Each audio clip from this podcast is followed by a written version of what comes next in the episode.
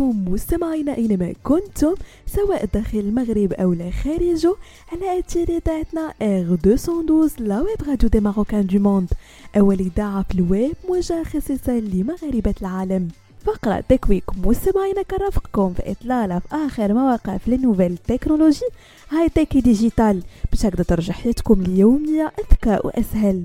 وبداية مستمعين مع شركة أبل العالمية والتي من المرتقب أن يفرض عليها الاتحاد الأوروبي غرامة تقارب 500 مليون يورو.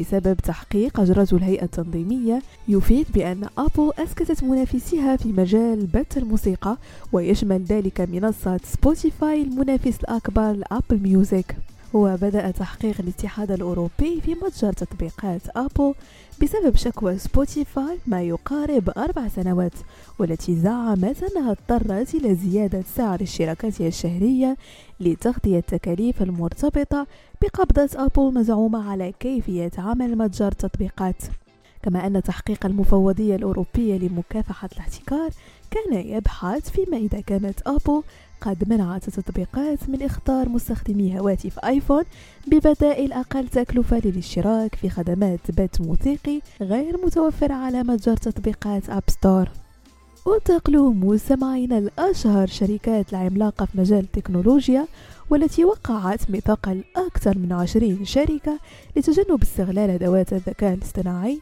في التلاعب بالانتخابات الديمقراطية في جميع أنحاء العالم.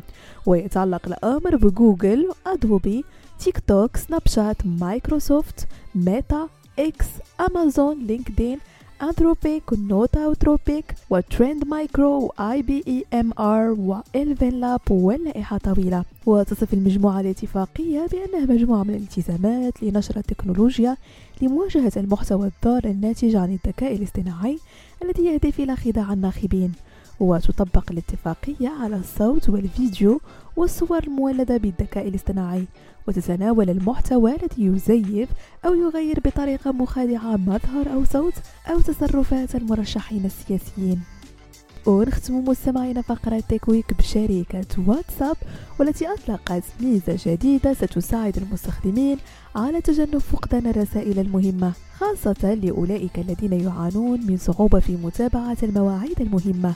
وتعمل الميزة على تثبيت الرسائل مما يسمح للمستخدمين بتثبيت الرسائل المهمة في أعلى الدردشة لضمان عدم تفويتها. وتتيح هذه الميزة للمستخدمين تثبيت الرسائل التقليدية بالإضافة لاستطلاعات الرأي والصور.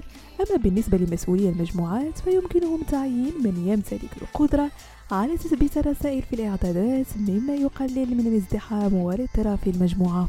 بهذا مستمعينا كنكون وصلنا لنهاية فقرة Tech Week رفقة ممتعة مع باقي برمجات R 212 la web radio des Marocains du monde